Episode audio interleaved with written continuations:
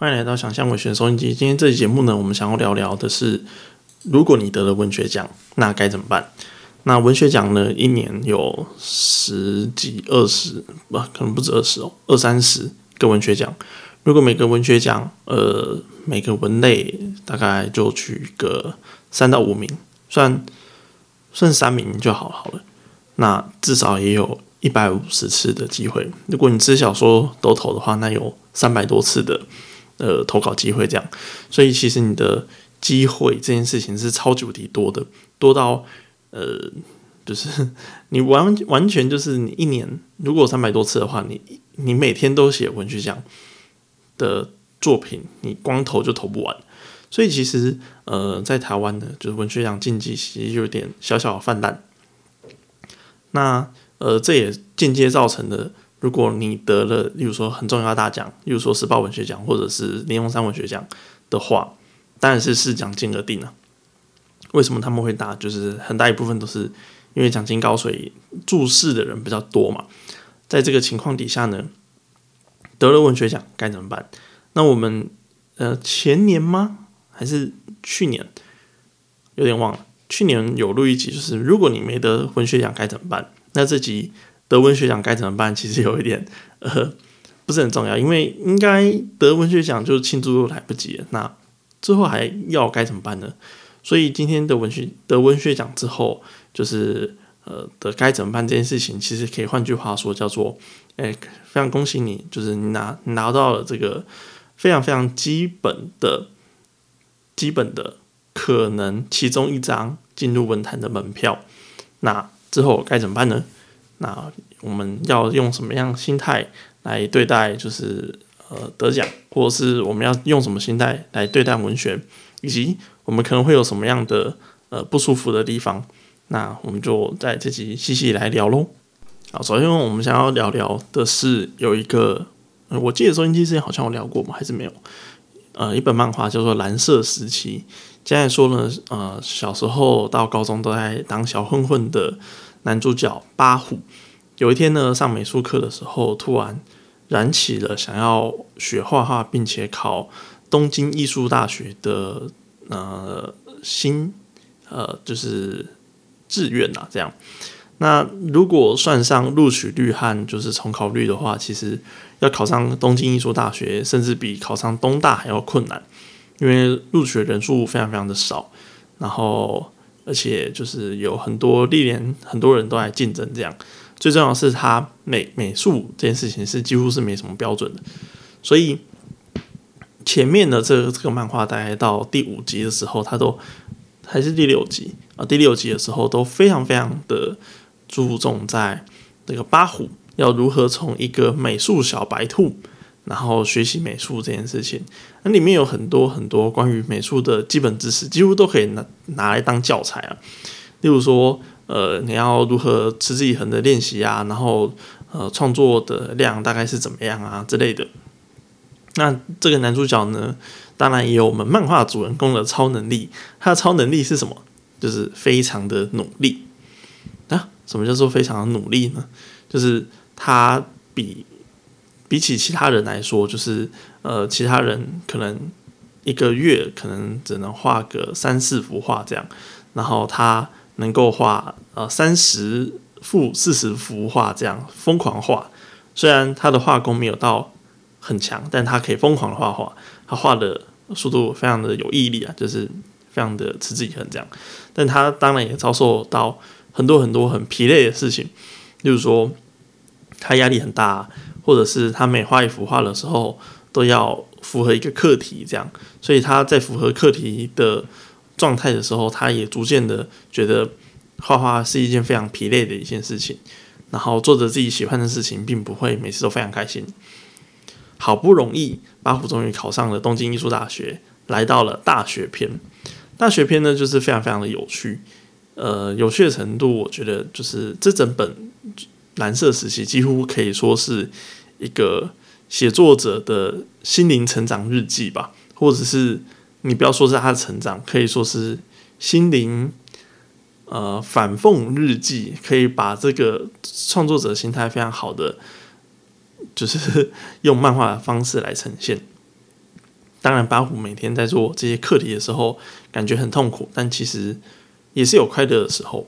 那这个漫画是以一个比较夸张的方式来呈现。那我们回到这个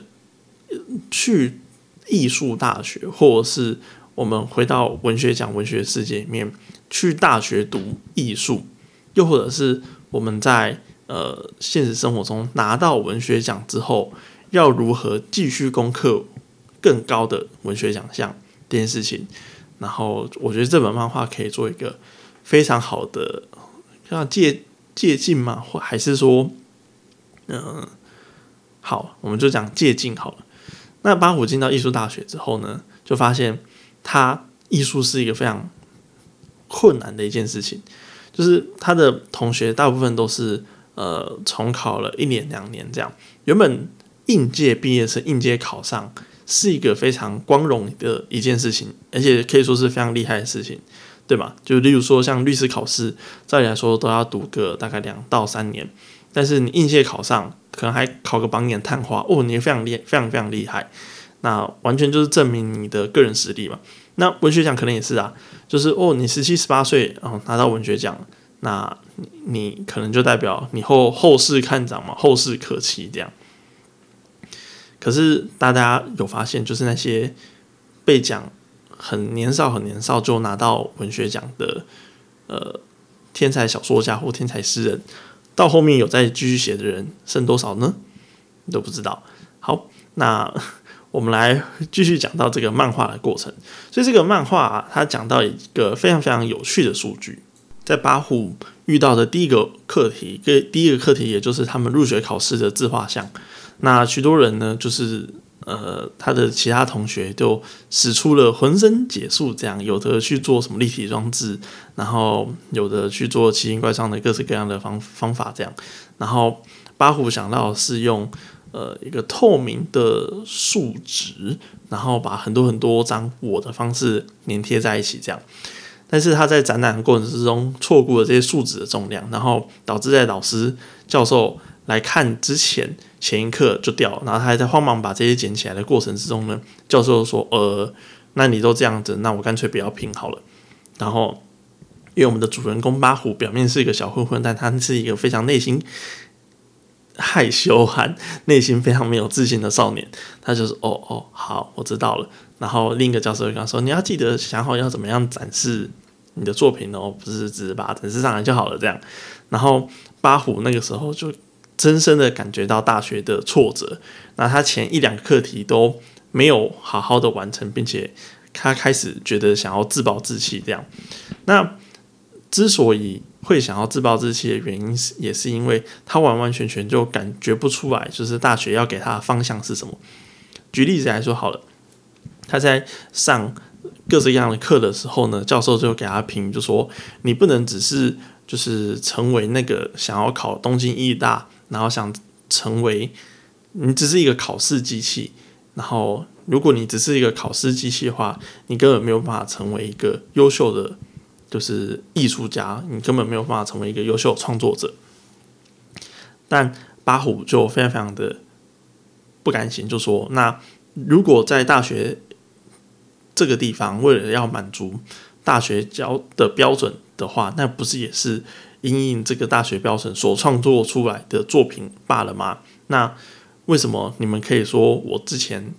为什么我之前的为了课题所画出来的画，却呃根本不算是作品？直到大学创作出来的东西才算是作品，是其实就是你这个说法也是自相矛盾。然后那个大学教授就非常狡猾，就说：“嗯，你要这样说，可能也是对的吧？”这样。在八虎非常迷茫和不清的时候呢，他就非常非常的痛苦。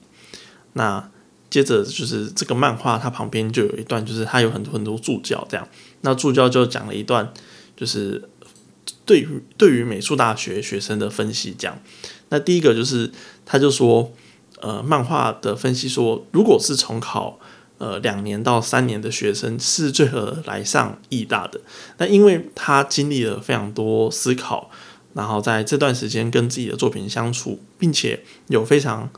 呃充足的美术史的知识，并且知道一个每个作品的表现啊，为什么有这个表现力之类的，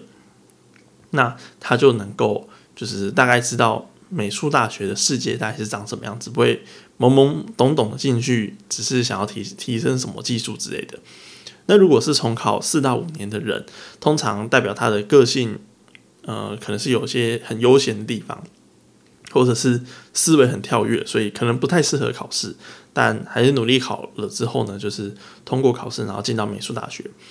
如果是重重考六年的人，那他的状态可能就不太一样，就是。比如说，他可能已经出过社会一轮了，然后再回来，或者是他可能只是考好玩的，然后他会有他创作过程中会有其他的元素，就跟在大学的这个地方是完全不一样的。最大多数的学生是重考一年，那因为他们失败过一次，并且通过努力，然后来弥补他们之前失败，所以这些的学生呢，通常都知道挫折是什么，然后并且能够好好沟通。而应届生通常是最容易呃，就是把握不清楚方向的，因为呃，能够在高中的时候应届就考上美术大学，代表他们准备时间是非常非常的短的，他们没有像重考一年的人可以有一年的时间好好的准备自己的作品和思考自己的创作的方向这样。但也因为他们在需要在很短的时间考上，所以他们的创作能量都非常非常高。并且能够马上爆发出来。不过，他们因为需要准备考试，所以他们就只能磨练美术技巧、美术的绘画的技巧，这样。所以他们的绘画的能力可能就跟得上，但是知识啊，然后或是对于作品的解析方面都没有重考人还要多。所以很多人都是懵懵懂懂的入学，然后懵懵懂懂的毕业。很有趣的地方就是。在漫画之中，八虎也是这样子。他作者设定给他的超能力这件事情，某种程度上竟然变成了一种诅咒或者阻碍。身边的很多人都说，八虎你要找到自己的兴趣，八虎你要找到呃你想做什么。但是就是因为八虎非常能专心一致的去准备美术考试这件事情，所以他才能应届考上美大。然而，就是 这件事情，某种程度上反而就会是大家觉得他可以，所以就要塞很多东西给他。但是当时他为了要完成学校课题，就已经有点力不从心的。然而他就有点不知道该怎么办。然后再加上他就是进到美术大学，然后一直觉得自己有冒牌者症症候群。这个是我自己加的，就是那个情境就有点像。呃，就是哦，我为什么在这里？我不不，我不配在这里这样子。然后进到大学之后，也没有得到很多信心。然后大学教授呢，也都是呃非常直接的批评他这样。所以，呃，八虎就面临的一个非常非常可怕的事情，也就是他到了就是美术大学之后，反而发现这个世界的美术世界是没有任何标准的，并且。那些老师给的评论，在他都没有先辈知识的情况底下，他都完全只能字面上的去解释老师的评语到底是什么意思。那中间呢，他就遇到了一个呃，就是一个组织叫做呃 No Mark。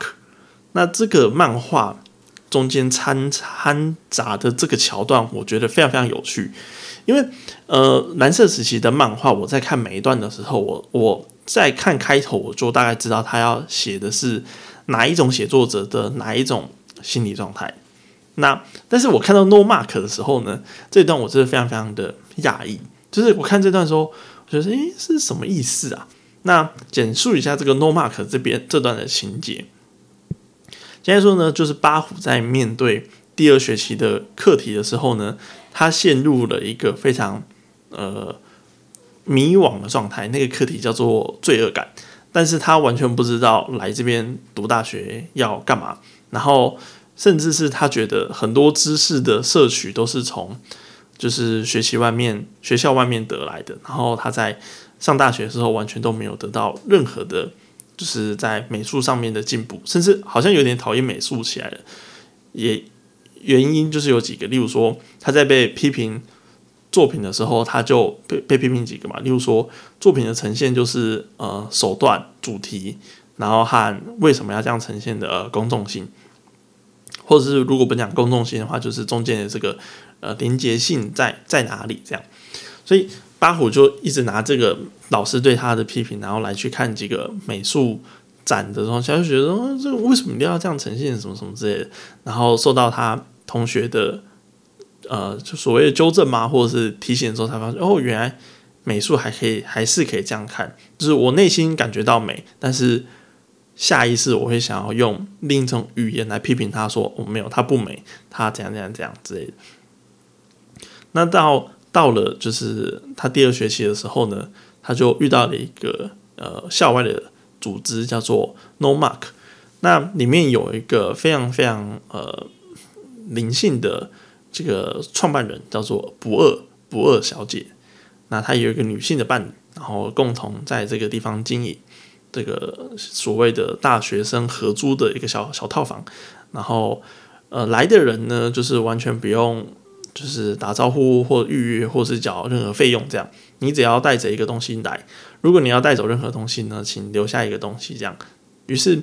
那个小小的大学的合租的空间。里面就有很多各式各样的艺术家出现，然后每个都在聊着艺术，然后谈论着艺术的状态。当时大学生的巴虎就非常非常的开心留在那个地方，因为他呃无时无刻都受到了非常高度的包容和非常友善的关照，然后并且他在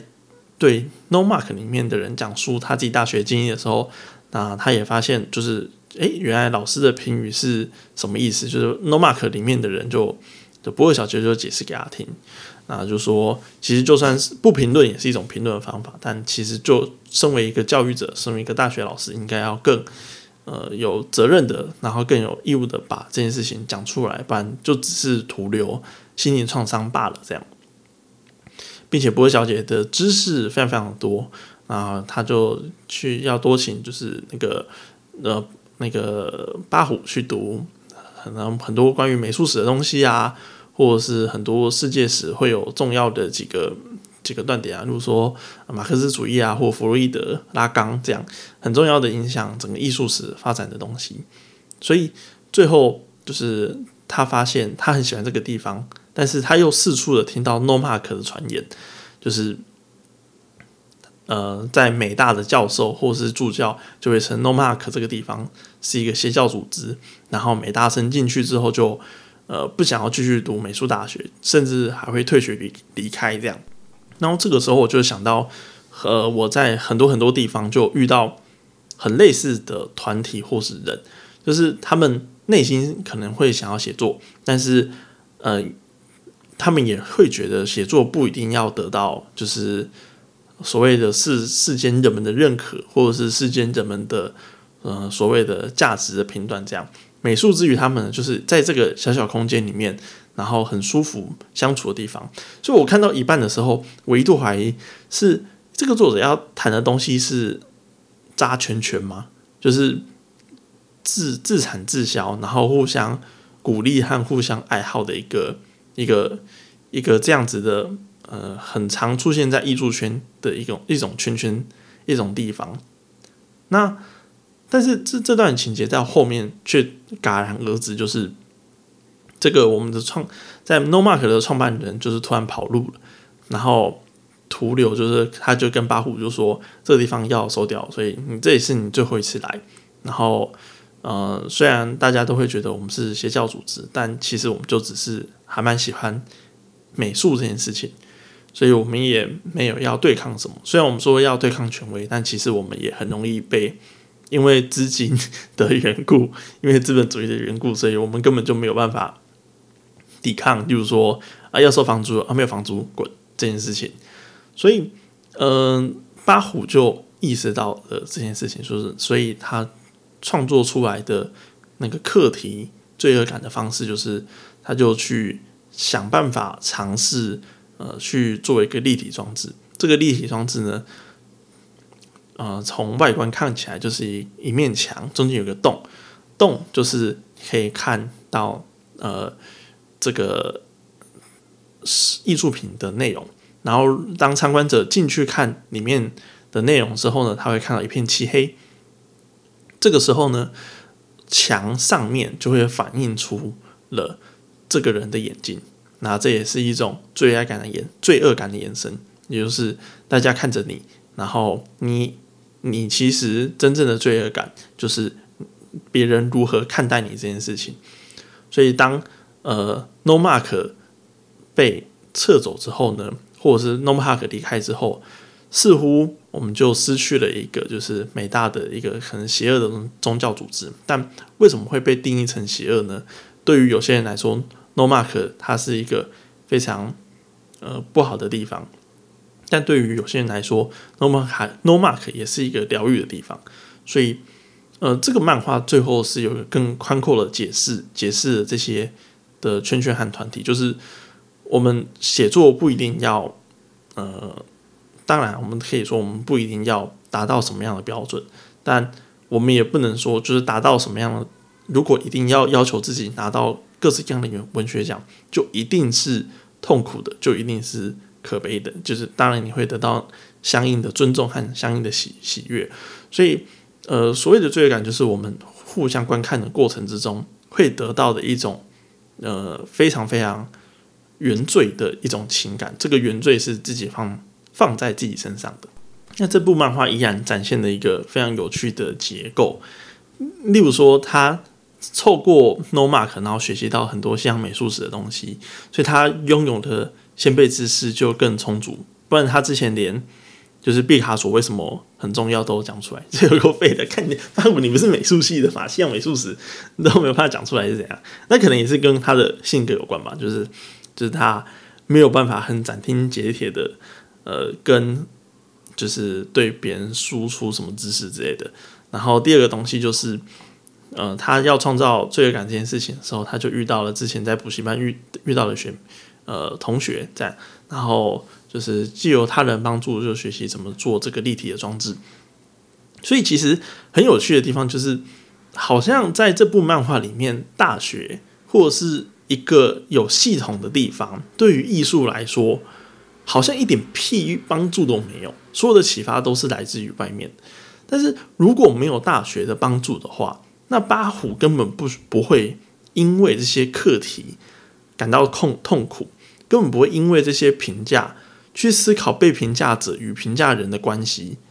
甚至他也没有办法提前去模拟这个真实世界里面，就是观看者和被观看者的误区的地方。所以，如果我们要说，呃，美术大学对八虎一点屁屁帮助都没有的话，其实是非常合理的。但是，如果我们要说，那八虎干脆不要去读美术大学，这个漫画可以让八虎学得更好，就像是。就那就像是什么蓝色巨星啊，我们的就是男主角根本不需要去学音乐，他自己在河边下鸡巴吹就可以吹吹出一种天籁之音，但是是不可能的，因为我们就是需要知道这世界是怎么评价你的，我们需要学习这些知识，所以很有意思的地方就是这个地方完全让我想到了文学，就是它很自由也很不自由啊，就是。很多人就问我说：“那那文学奖这样不是太太不自由了吗？不是就是为了满足某些人的品味嘛？就是有时候听到这些评论，就就就我我就会完全就知道说，哦，对啊，那你是你看完全不知道文学奖是怎么一回事吧？对，所以他的不自由的确我可以同意，他是有一个品味存在，但他也很自由，因为透过这些方法，透过呃，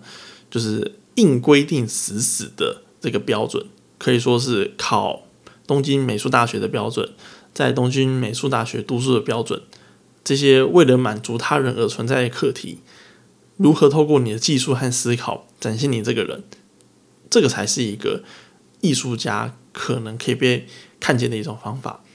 那你要说，嗯，那我不想要参加这是这个系统，那我还是有可能被看见吗？也也可以啊，你可以完全不参加这个系统啊，就像是 No Mark 里面的人一样，里面的博尔小姐，她也不是在这个系统里面出来人，那她，但是她还是在其他地方非常非常的有名，所以这个时候就是我觉得面对文学奖就会分出很多不同态度的读者，一一种是完全跟这些事情是无缘的。那写作他可能就是疗愈他自己，或者是他可能也不写作，就是阅读这件事情本来就很有趣。但我非常非常的同意，就是阅读这件事情本来就非常非常的好玩，就是你读别人一生去精华下来的想法和思想，而且你不用透过看影片啊，看看影片要一个小时两个小时，你阅读好几个字好几个字好几万字好几万字直接这样翻过去，你一定是阅读是比较快的。那你也可以说，那我创作之后一定要给别人看吗？诶，也不用啊。就是如果写作这件事情对你来说是一种疗愈性，透过书写可以更后设的整理自己，那你为什么要给人家评价？为什么要给人家看？对吧？所以也不需要去做这件事情。况且你你也很你也很有可能去遇到一些很无理的、很去脉络化的评语。你你是没有无法非常非常去满足。给你看的所有的人，并且所有的人看的时候，你都会再三的去质疑自己当初为什么要做创作这件事情。所以在面对文学奖之中，也也会有衍生出一群，就是他会非常想要的努力去钻研和研究，但他可能就有有一种有一种是，就是说他我就只是想要得到拿拿看而已。那这种人就可能就非常非常痛苦，因为一他可能就没有相应对的知识，就不知道文学奖这件事情的这件事情原本是什么样一件事情嘛，就是它原本是代表什么。然后第二件事情是，他可能就会面临到说啊，那我投稿失败之后，呃，究竟是为什么会得到这些评语？那他可能会。呃，非常非常的困惑，那这些困惑呢，就会让他不知道该怎么办。当然，我们这边前面讲，这是比较失，可能会在投稿过程中比较受到挫折的案例。我有遇过一些，就是努力很久人，然后非常真心得奖的结果，或是努力的过程这样。那因为他们的年纪啊，和可能文学写作的历程都很长，他们在生命之中呢，有遇过呃比文学还困难多的事情。对，就例如说战乱啊，或者是被遗弃啊，或者是要可能在一个陌生城市自力更生。我文学写作对他们来说可能有点难，但是还没有到就是会危及生命危险这样。在透过本能和透过努力和透过时间啊来去累积自己的生命状态这样。又或者是有一些呃呃可能还不是太清楚文学状态，那只靠经验和模仿。就写出看起来就是哦，好像差不多，好像很 OK 的文字这样。那呃，这些的得奖者呢，可能大部分都是比较年轻一点，或者是可能就是一两第一次写作、第二次写作这样，所以他们可能就会在得奖感言就是大张旗鼓地说啊，这个是我第一次写什么什么，这是我第一次写什么什么这样。然后我就觉得，嗯嗯，对对对，很有趣 这样。我第一次我觉得不算是一个什么。就值得宣传的一件事情了，然后再就是，呃，还有一批人，就是他们就是非常非常的懂，然后，比如说读了非常多的文章，然后知道每个文类的区别啊，然后优势啊，甚至当今现今就是当代还没有形成文学史，但是可能有趋势的东西的主流是什么？那靠着这些。的测试挑战，然后和技法传承的得奖者，那通常这些人呢，也因为很容易嘛，所以就很容易成为讲棍这样，那就会把自己以前呃试过的东西就一直试一直试这样。呃，举例来说好了，就是有一种心态，医学生的心态就是他平常在那个大一、大二的时候，医学系读的不是很快乐，所以他们就回去考个职考或学测，然后再次拿到那个。最高荣耀的时候，他们就嗯觉得嗯满积分还是很开心这样，对，就是很容易成为讲棍这样。前面讲了这么多呢，我们就回到文学奖的地方，拿拿讲讲就是拿文学奖之后的世界。那透过长期的写作，然后观察得奖作品，排序那些奖的优劣。如果是一个创作者，那有可能你会先得到一些地方文学奖，或是可能得到一个大奖的佳作。或是呃前三名这样看的评语，或者是你自己落选的，然后并且就是希望要怎么样修改这样。那因为呃，可这可能是第一篇、第二篇作品，所以一定会遇到第一个疑惑啊，就是那我要怎么样改这个作品？对，就就算是你拿到首奖，你还是会需要改作品，因为就是你可能会不满意，又或者是说这个作品呢，你当初在设定的方向和得奖的呃内容之中，它其实细节和精致度其实还不够，对，但你还不是很确定这件事情，但是你透过评语很片段的评语，你知道了这些事情，这样，所以嗯。究竟是为什么要创作这件作品，只有作者才会知道。然而，在常常的修改的过程之中呢，其实就是作者可能也会忘记自己最初究竟是要写什么东西。那大家可能会发现，说这个地方就代表，呃，你投文学奖也是一个得到别人评价的一种方式，而你要怎么修改文学奖，你也是得要透过别人。观看才能得到一个稳定的修改方向，所以在美术大学这个地方，就是付钱给教授，然后教授扮演那个黑脸来评价你。如果在 No Mark 地方，为了可能为了要维持人际关系，可能要维持当地气氛的缓和，是没有人愿意对你说这种话的，或者是没有人愿意对你就是啊翻脸说你这个东西可能有什么问题，然后需要改进哪里。那可是这个漫画其中就很有趣的地方，就是有一个人就玻璃心就走了，离开 No Mark 那个地方。所以，呃，如果你真的在这个竞竞技状态的话，你可能就会有一个很类似的曲折离奇的心理啊。那一方面呢，就是你可能会对自己的作品有一个非常大的信心，毕竟你已经不是那个初出茅庐的小伙子，然后并且你也不是那个毫无知识的原始，你可能。有知识量非常非常的大，但你看还不知道，就是不是不是叫还不知道，就是所得奖的运气还没降临到你身上，这样，然后再就是你可能面对大量他人的修改意见，然后也不太能够能够抓到究竟要选什么，哪一个意见，哪个流派，然后哪个方向这样，所以。在这个情况底下呢，可能又会有第二个状态，就是开始对自己的作品有两极化的评价。当有人说这个东西是垃圾，然后你可能内心就觉得哦，对，这是垃圾这样。然后如果有人跟你说你的作品蛮好看的话，突然就说，哎，真的吗？好像我也这么觉得这样。所以如果是这样的心态的话，他可以说是同时保持着一种对写作的疏离，但是同时又对于写作非常非常热衷。然后，为了要保护一个创作欲的情况底下，呃，并且能够持续创作，就在大部分的创作者为了得奖，并且创作下一个作品，保持着一个非常呃好，我觉得比较精密度的竞技状态。这样，所以如果如果讲这个 p a c k a g e 最后的一个结论的话，如果看到某些创作者非常满心的，或者是非常呃，爱护的说自己相信着自己一些作品的话，那要么就会有两种想法，就是呃，你可能还没有经历到最进化的部分，又或者是这个人可能已经饱受摧残的，所以他可能已经升华到另一个境界。那我会是希望是，如果你是一个得到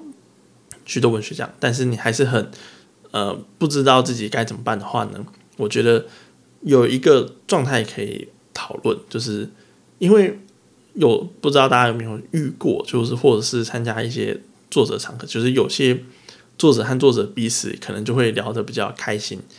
那不是因为就是熟和不熟的缘故，因为这些作者可能彼此就已经共同经历过这些零和竞赛，那他们相处起来呢，孟成章这个亲切感非常重。这个亲切感在于说，大家参与参与的某种共同竞赛，产生过某种就是共同歪曲片面的评论，然后大家可能也会身边有些人就逃走，或者身边人原本是朋友的人就已经不是朋友说，然后并且能言善道说啊，我根本不屑于参加这场战争这样，但是他们还是无时无刻还去注视着这个地方，这个竞争充满竞争的世界。那我觉得有意思的地方就是。呃，事实上，我们早就知道该怎么做。就是这个我们早就在知知道该怎么做的地方，就在于漫画之中有一段很有趣的地方。他们在呃八虎在寒暑假的时候跑去带小朋友画画，然后小朋友带小朋友画画有一个非常重要的要点，就是你不能问小朋友画什么，因为画画这件事情本本身对他们来说就是一个很直觉性，他们就画出一个他们要画的东西，他们不会去。呃，就是例如说，你问他，哎，你画的东西是什么？就是要请小朋友去阐释主题，但他的主题可能是，可能是很复杂的，只是通过画来把它表达出来。那你要，因为小孩子已经很很小，然后但是他没有办法去掌握语言概念这个东西，所以你叫他去解释主题，其实是超级不低，呃，强人所难的事情，甚至有可能反而会回头你讲绘画这件事，这样，所以。某种程度上，其实漫画已经告诉我们答案，就是呃，为什么我们会到某个年纪后很讨厌美术课，或或或者是绘画课呢？因为一开始人们告诉我们的绘画是这么开心、这么好玩，或者是写作、写文章是这么开心、这么好玩。某一天突然出现一个很奇怪、很诡异的标准，那个标准可能是呃。国文考试可能是作文考试，可能是文学奖，可能是不知道出书的东西，可是你身旁有毒的评论的友人，这样不管这些都是一种标准的体现。然而，为什么有些人还是能够克服继续画下去呢？因为如果他们能够享受这一切，并且相信自己能够享受这一切。然后持续努力创作的话，那这些人就是无敌的。好，那今天这期节目就到这边，并且我们要来一段呃不可跳过的广告。然后在录这期 podcast 的时候，嗯，好像明天我就要去日本玩，哦，很期待啊，就是不知道到底会怎么样。那呃，如果我能够安然从日本回来，那我在的大部分的活动呢，会在十二月，呃，十二月。九号到十号，我们的非常对文学非常有热情和贡献的限流测店的两位负责人，那个呃佩三佩杰三杰佩三啊，看我忘记人家名字，以及佩泽这样杰三杰三呐，对杰三杰三和佩泽啊会在那个公馆举办呃独立书店的市集，叫读书季。然后我会在那边摆摊的同时呢，十月九号的三点半会跟林凯伦对谈，呃，文学创作者和文学社群的一些有趣的事情。这样，那在这这个对谈之中，我们就会聊聊说，嗯，那就是关于写作会的东西是什么啊，或者是我们要如何去呃修改。就是自己的作品啊，以及就是说得不得奖这件事情就很很好玩，或者是出不出书、出书后的心得什么，应该就很多东西可以聊了。对，十二月九号下午三点二十分会在读书季那这个摆摊的地方进行对谈，这样，然后一整天都很有趣，然后请大家记得要来玩啊。到时候摆摊的话，应该会就是进行一些呃占卜吧，或者是文学。文学的一些咨询室的东西，不知道不知道摆什么，就是应该尽量把它弄得有趣好玩。那在前一天，十二月八号，那会有一个跟那个中兆镇长篇文学奖得奖者夏林，然后有一场对谈，那两边都是新书发表会，这样。那在晚我们的晚上七点半，然后在呃有一间书店。啊，这间书店的名字叫做书代绝，书本的书，代代绝类的绝，在桃园啊，家乐福旁边，家乐福金国店旁边。然后晚上七点会跟夏林有一场就是对谈，我们都是来自于成大的，应该会聊点成大的东西吧。对，那这场对谈还蛮有趣的，不过是星期五晚上，所以如果下班没有事的朋友，在桃园的朋友可以来我们这个地方。紧接着我们的十月十六号，呃，会在吉文社。然后讨论一个文学奖的总回顾。那这个文学奖会根据两个文学奖，第一个是林永山文学奖，第二个是时报文学奖。然后刚好我在十月二号是十二月二号的时候也要去呃时报去领文学奖，这样嗯很 happy。那会做一个策略总回顾，这样这种我们所谓的策略呢，就会是有关于就是我们要怎么写，A K A，但它不是补习班，就是我们会想办法找出一个合理合适的策略，然后它不会太奇怪这样。那最后呢，我们还有一场活动，也是在桃园，在十二月三号会在。一间桃园新的独立书店开我们的呃发表会，会在下午两点的时候。那请大家务必要去那场，那为我们捧场捧场一下，这样啊，非常非常有趣的一场发表会。那因为它的场地小小小小的啦，所以会有应该会有还蛮多有意思的变化和比较温馨的一场谈话，这样。所以希望下午两点的时候，我们可以到呃。可以到我们桃园的语艺书窝，然后来参加我们这场就是呃所谓的 水中家庭的发表会。然后这跑的心情、心路历程，这是还蛮多的，所以有机会可以跟大家聊聊这件事情。然后到今天这期节目呢，就差不多到这边啊，也祝大家得奖顺利，写作顺利，输出顺利。好，拜拜。